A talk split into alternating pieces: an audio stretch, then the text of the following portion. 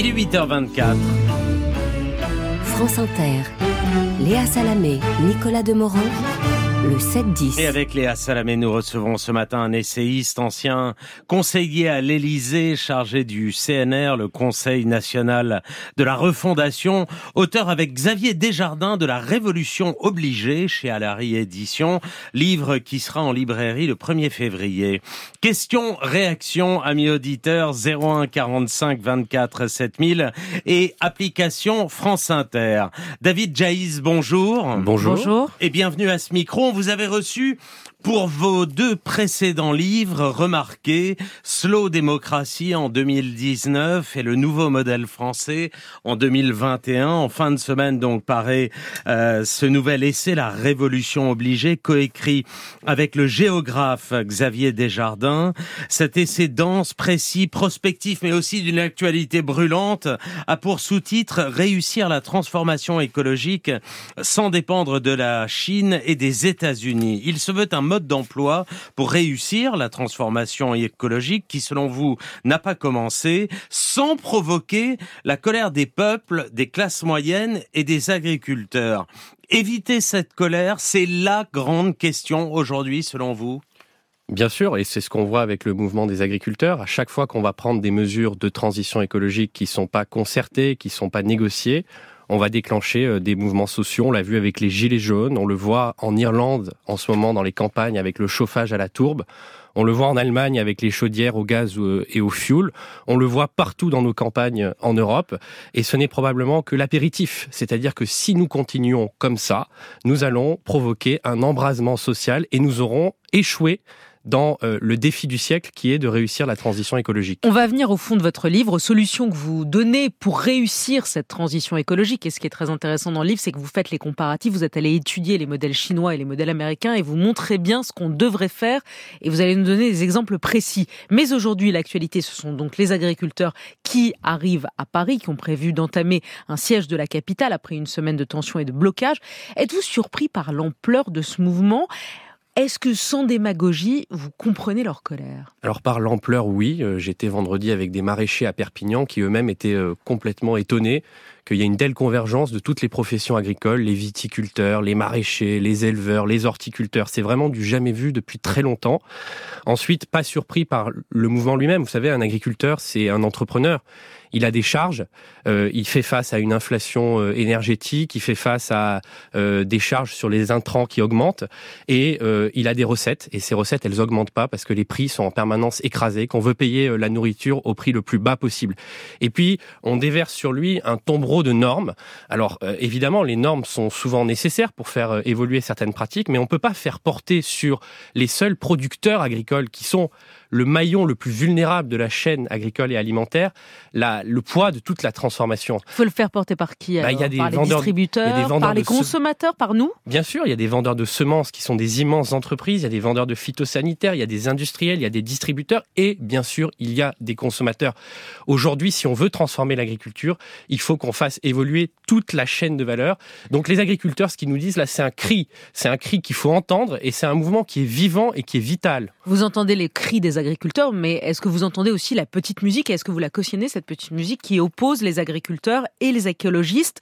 Euh, est-ce qu'on est à un point de rupture, à votre sens, ou est-ce que c'est un peu trop facile de faire porter le, le, chapeau aux écologistes? D'abord, je constate que les écologistes, ils gouvernent pas dans beaucoup de pays ni dans beaucoup d'endroits en Europe. Donc, euh, c'est un peu facile de les accuser euh, de mots euh, alors qu'ils sont pas au pouvoir. Ensuite, moi, je crois que ce face-à-face entre agriculteurs et écologistes est complètement arbitraire et idiot, parce que en réalité, ce qui manque aujourd'hui à l'agriculture, c'est un grand projet aussi puissant que celui de la modernisation qui a transformé l'agriculture dans les années 1960, qui a eu des, des bons côtés, puisqu'on a assuré la souveraineté alimentaire, on a été euh, performant à l'export, on a eu de la qualité, on a amélioré la qualité, et puis qu'il y a eu des mauvais côtés aussi, puisqu'on a euh, en partie pollué, euh, détruit l'environnement. Aujourd'hui, l'avenir de l'agriculture, c'est une agriculture à haute valeur environnementale, sociale et productive. C'est-à-dire qu'il faut réconcilier les trois dimensions. Il faut que les agriculteurs puissent vivre. Ils l'entendent pas, ça, hein, les agriculteurs, euh, votre votre les trois mots là que vous venez de haute prononcer, valeur, haute valeur. Je suis pas, suis pas d'accord avec vous. Vendredi à Perpignan, je, je reprends cet exemple, il n'y avait pas un seul agriculteur avec qui j'ai discuté qui n'était pas hyper conscient de l'urgence de la crise écologique pour une simple et bonne raison, c'est qu'ils ils la subissent les premiers. Les rendements s'effondrent dans les cultures céréalières à cause de la sécheresse. On manque d'eau partout. Dans les Pyrénées-Orientales, la situation va être absolument dramatique et on n'est que au mois de février, euh, fin janvier. Donc vous voyez bien que les agriculteurs sont les premières victimes du, du, dérèglement climatique. Mais il faut arriver à articuler un projet global. On peut pas simplement dire qu'on fait tomber des normes sur les gens Alors... pour curer les fossés, pour entretenir les haies, sans expliquer euh, vers quel projet on va pour l'agriculture et sans surtout redonner euh, du sens euh, au métier d'agriculteur qui est tout simplement en train de disparaître. Je vous, je vous ferai remarquer qu'il y avait 2,5 millions euh, d'agriculteurs exploitants en 1955, 1,5 million en 1982. Aujourd'hui, c'est 380 000 et on a 50% des agriculteurs qui mmh. partiront à la retraite dans 10 ans sans forcément être sûrs de pouvoir transmettre leur exploitation. Donc il y a un vrai malaise existentiel. David Jays, Gabriel Attal a sorti la lance à incendie, simplification administrative pour les agriculteurs, respect de la loi Egalim, mais il est surtout revenu sur la hausse de la taxe sur le GNR, le gazole non routier qui avait été annoncé par le gouvernement en début d'année, en expliquant que c'était une fiscalité brune et donc mauvaise pour l'environnement. Donc pas de hausse sur le, le GNR. Vous le disiez vous-même, vous faisiez le rapprochement avec les gilets jaunes et l'abandon de la taxe carbone. Mais à un moment, est-ce qu'il ne va pas falloir y aller? Parce que les rapports du GIEC s'entassent les uns sur les autres, se répètent, disent tous la même chose Alors quoi? On reporte à l'infini les décisions douloureuses? Quel, quel, quel va être le chemin? Mais bien sûr qu'il faut y aller, mais la question c'est comment. Et aujourd'hui, voilà, on alors, le fait n'importe comment. C'est-à-dire que c'est toujours la même histoire qui se rejoue. On fixe un objectif chiffré le plus loin possible dans le temps. Euh, par exemple, zéro artificialisation nette pour la construction euh, de logements ou diviser par deux les produits phytosanitaires. On n'a rien négocié, on n'a fait aucune étude d'impact, on n'a pas réfléchi au nouveau modèle. Ça commence à s'appliquer, ça devient mordant dans la réalité. Les gens se révoltent. Et les gouvernements démocratiques qui évidemment n'ont pas envie d'endosser l'impopularité, ils reculent, ils soit cèdent. en suspendant, soit en abandonnant, et qu'est-ce qu'ils font? Ils font des chèques qui coûtent des dizaines de milliards d'euros aux finances publiques. Donc on perd sur tous les tableaux. On a euh, une inflation des dépenses, on ne tient pas les objectifs écologiques et on mécontente les populations. Il faut radicalement changer de méthode. Je pense pour ma part, que ce qui compte, c'est de faire d'abord les carottes et ensuite les bâtons. Le problème de l'Europe aujourd'hui, c'est que on pose un gros bâton sur la table. On dit vous allez voir ce que vous allez voir. Il faut vous transformer par voie de décret, par la norme. Les gens euh, se révoltent et ensuite on range le bâton dans le tiroir et on sort des petites carottes. Mais donc la, la, la formule du Green Deal, puisque au cœur de, de, des protestations, au cœur de la colère, il y a ce Green Deal dont vous parlez énormément dans votre livre, je précise, ce grand plan de réduction des émissions de gaz à effet de serre de 55% d'ici 2030. Ça c'est l'objectif. Euh, ce Green Deal, il est trop ambitieux à votre, à, à vos yeux? C'est trop le bâton et pas assez la carotte. Ce Green Deal, c'est quoi son défaut, son problème? Il faut y revenir. Il faut, il faut l'abandonner. Il faut le détricoter? Alors là, il faut faire attention parce que on va avoir un mouvement euh, démagogique. Ça va être haro sur le baudet. Tout le monde va tirer sur le Green Deal. Le pacte vert, c'est très facile, c'est très pratique. C'est la technocratie bruxelloise. Avec euh, mon co-auteur euh, Xavier Desjardins, nous disons une chose très simple, c'est que ce Green Deal, son ambition est la bonne, puisque tout simplement son ambition, c'est de sortir des énergies fossiles. C'est euh, de retrouver les limites planétaires. Et au fond, euh, les Chinois et les Américains, ils sont en train de faire un Green Deal aussi en ce moment, puisque les Chinois ont annoncé qu'ils seraient à la neutralité carbone en 2060. Le problème du Green Deal, c'est un problème de méthode. Premièrement, un objectif chiffré, zéro émission de carbone, ça fait pas un projet de société. C'est pas avec ça qu'on construit une société désirable et qu'on agrège euh, une coalition de gens euh, pour réussir la transition écologique. Donc il faut qu'on soit capable de dire, pas seulement on va faire zéro émission nette ou zéro artificialisation, mais quel projet on veut pour l'agriculture de demain, pour avoir des agriculteurs fiers de leur travail et qui produisent pour l'industrie, pour la société en général. Deuxièmement, ce Green Deal, il a été conçu en silo, c'est-à-dire qu'il y a la politique environnementale avec plein de règlements sur les carburants, sur l'aviation, sur les sols, sur les haies, sur oui, tout et n'importe quoi. des voitures diesel d'ici 2035, Donc ça, ça tombe.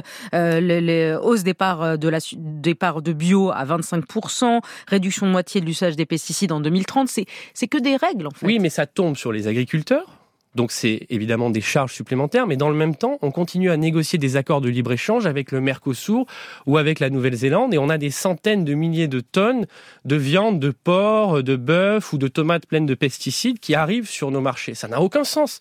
Il faut remettre en cohérence la politique environnementale, la politique commerciale, la politique budgétaire. Donc il ne faut pas signer le Mercosur, c'est en train d'être négocié là, l'accord de Mercosur non, non, avec, la, la, avec l'Amérique latine. La position française est la bonne. Il faut arrêter cette folie. Mmh. Sur, sur les règles budgétaires, les ministres euh, euh, des Finances européens à la fin de l'année ont raté une bonne occasion de réussir la transition écologique. On s'est mis d'accord sur un cadre qui, en gros, reconduit à peu près les mêmes règles, 3% de déficit, 60% de dette d'avant la crise du Covid, en ayant juste complexifié un peu les choses. Mais avec ce système, on ne réussira pas à financer la transition. Donc c'est très bien d'avoir un Green Deal avec plein de normes, mais si on ne met pas en cohérence avec le commercial, le budgétaire, le monétaire, on n'y arrivera pas. Et puis la dernière chose, euh, vous l'avez dit dans votre question, un catalogue de normes et de taxes ne fait pas un projet de société. ça, on va y venir. Ça, on va y venir. Une dernière question tout de même sur les élections européennes de juin prochain. Vous écrivez qu'elles seront décisives pour la transformation écologique de l'Europe et que, je vous cite toujours, le plus grand risque est qu'elle porte au pouvoir une majorité conservatrice, libéraux, PPE, parti nationaliste, qui fera du détricotage du Green Deal une priorité de la législature 2024-2029. Le Green Deal européen est menacé aujourd'hui, euh, qu'importe les défauts que vous avez pointés? Bah, Évidemment. D'abord, il est en état de mort clinique depuis euh, l'été 2023, puisqu'il n'y a plus aucune législation qui passe.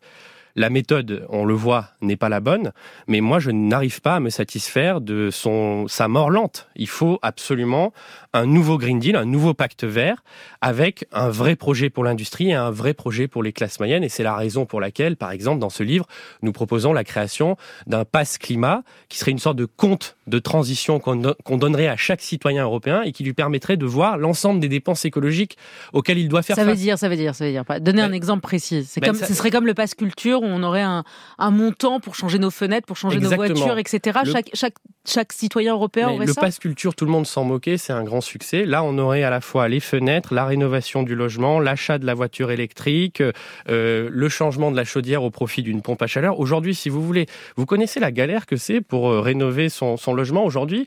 Moi, j'en ai fait l'expérience pas plus tard que la semaine dernière, puisque j'ai demandé des informations pour euh, pouvoir faire une rénovation dans une maison. Donc, il y a évidemment une aide nationale qui s'appelle Ma Prime Rénov. Donc, il faut faire une visite sur site avec mon accompagnateur Rénov. Ensuite, il faut faire un audit énergétique. Et puis, il y a des aides des régions.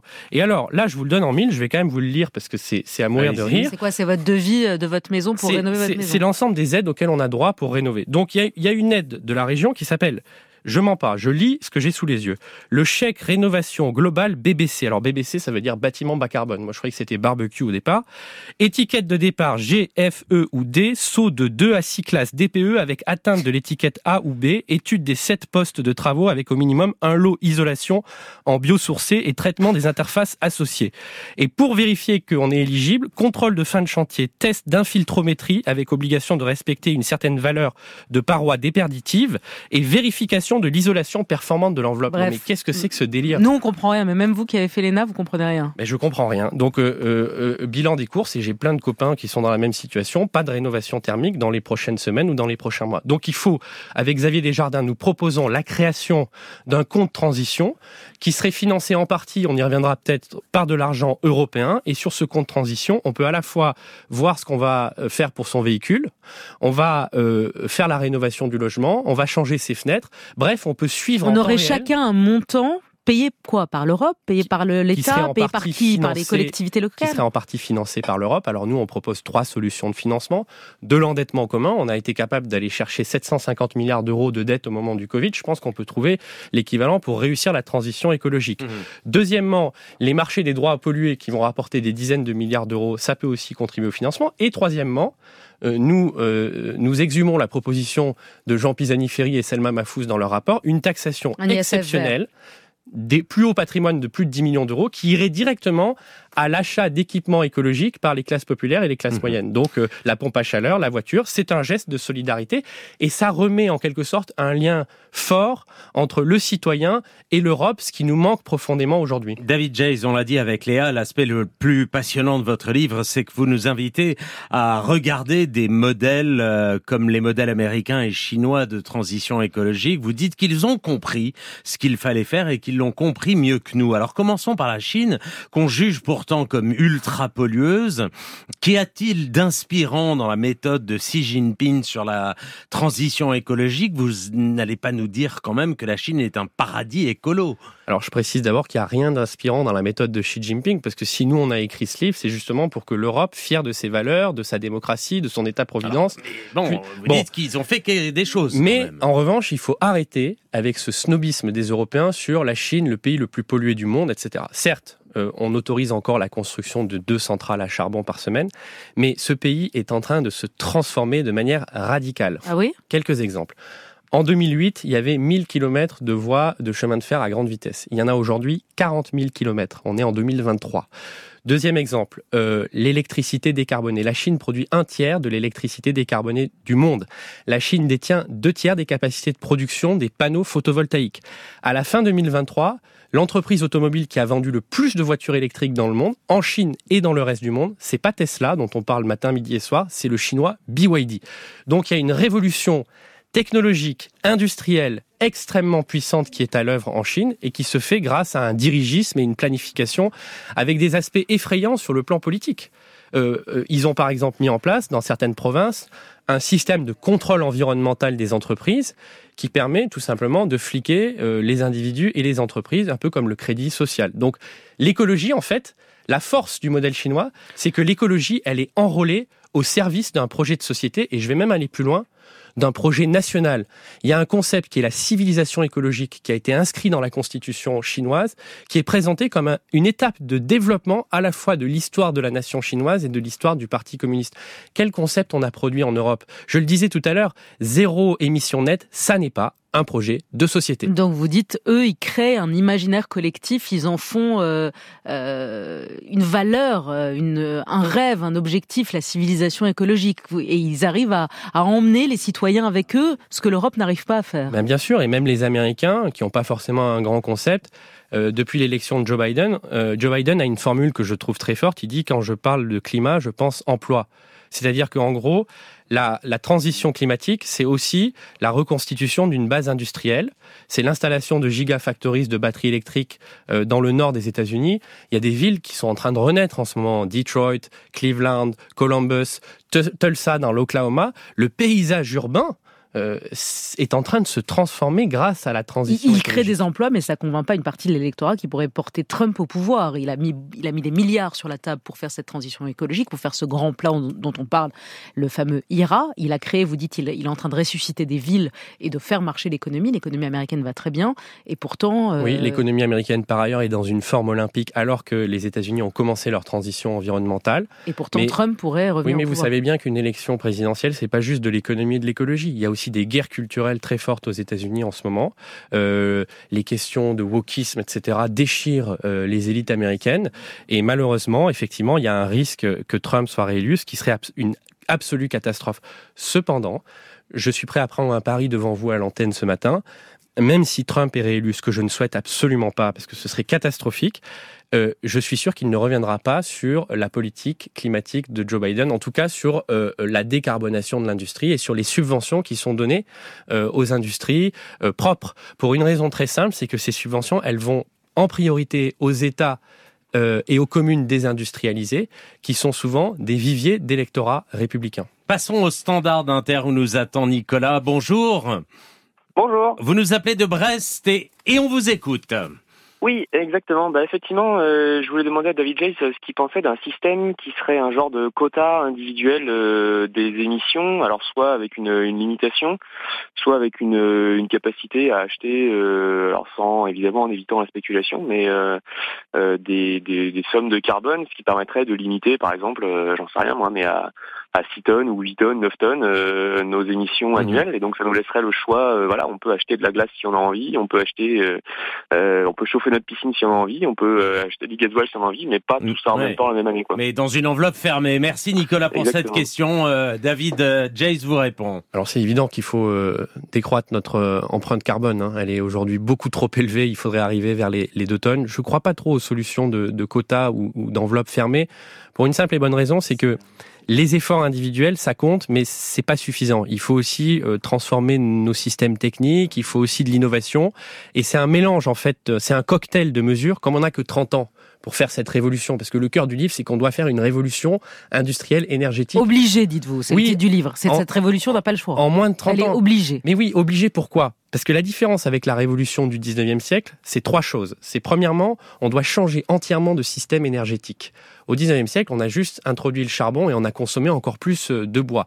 Deuxièmement, on a 30 ans pour le faire, pas 150 ans. Et troisièmement, et c'est là que ça rejoint la question de votre auditeur, euh, au 19e siècle, quand on est passé des malpostes euh, au train, tout le monde a gagné en confort matériel. Donc on pouvait en quelque sorte récompenser. Aujourd'hui, euh, les voitures vont rester des voitures et si on veut vraiment réussir la transition, il vaut mieux que ça soit pas des tanks électriques. Hein. le concept de SUV électrique, et pour moi, c'est une contradiction dans les termes. Il faut des voitures plus légères, moins bourrées d'options, moins bourrées de technologies. Et donc forcément, on va pas gagner. Donc vous voyez, cette révolution, elle est obligée pour toutes ces raisons. Au standard, Serge, bonjour et bienvenue. Oui, bonjour France Inter. On vous écoute. Alors moi je vous ai appelé pour vous dire qu'on oppose euh, beaucoup euh, le monde de, l'environnement et le monde agricole et ça me désole un peu parce que je suis euh, comment dire le fruit d'un enseignement agricole, mhm. Donc de lycée agricole. J'ai passé un bac agricole en 1996 ou 1997, sciences et technologies de l'agronomie et de l'environnement. Mhm. Tout ça pour vous dire qu'au fait dans les lycées, les internats, donc les, les, étudiants en lycée agricole, sont côte à côte. Donc moi je suis sensible à l'environnement, à l'agronomie. j'ai des collègues qui sont devenus agriculteurs. Je me suis moi-même installé, j'ai fait un burn-out, donc je connais le malaise agricole. Et euh, l'environnement, le monde de l'environnement est lié au fait dans l'enseignement agricole. Donc on a également des techniciens d'environnement dans les parcs, les parcs nationaux, les parcs régionaux, qui viennent de l'enseignement agricole. Donc nous, on se côtoie. Je dis pas que c'est facile tous les jours, mais on y arrive. Par mmh. contre, qu'on comprend pas, c'est qu'on interdit le glyphosate, on parle d'interdire le glyphosate aux agriculteurs français qui l'utilisent comme un désherbant sélectif, c'est-à-dire qu'il n'en rentre jamais dans la, dans la chaîne alimentaire, la plante qu'on va consommer n'est jamais en contact. Et par contre, de notre côté, on importe des milliers de tonnes de soja OGM du Brésil qui est copieusement arrosé de cette même molécule, qui produit de la déforestation, du bilan carbone, on n'en mmh, parle pas. Donc voilà, il y a des incohérences énormes. Mais là, il y a un désespoir et une colère. Parce qu'en fait, on fait mourir le monde agricole français pour importer cette saloperie. Excusez-moi, je parle français. ouais, vous avez le droit de parler et d'utiliser les mots que vous souhaitez. Merci Serge. David Jace vous répond. Oui, ben, je crois que Serge a tout dit. Je pense que cette opposition factice entre agriculture et environnement n'a pas de sens. Euh, les agriculteurs sont euh, des défenseurs de l'environnement, en tout cas ils doivent l'être. Et effectivement, il y a des pratiques qui doivent évoluer. Mais moi, vous voyez, plutôt que de parler euh, des 14 réglementations qui s'appliquent aux haies, je préférerais qu'on ait des vrais débats sur comment concrètement on, on, transforme ce modèle. Par exemple, dans la culture céréalière, faire plus de rotation entre le blé et la luzerne, parce que la luzerne a d'excellentes propriétés pour fixer l'azote. Vous voyez, c'est ça les débats qu'on devrait avoir. La France, c'est un grand pays d'agronomie. Quand vous allez dans des vieilles bibliothèques, la moitié des livres, c'est des traités d'agronomie.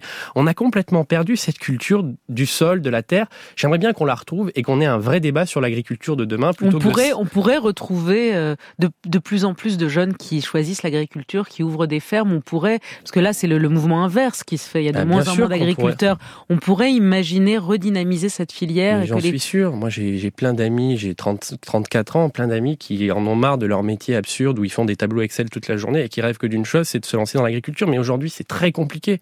On est dans un système qui est à bout de souffle. Il faut le réinventer en profondeur. David Jays, merci. Ce livre avec Xavier Desjardins s'intitule La Révolution obligée. Il est publié chez Alary Éditions et il sera en librairie le 1er février. merci. merci. encore.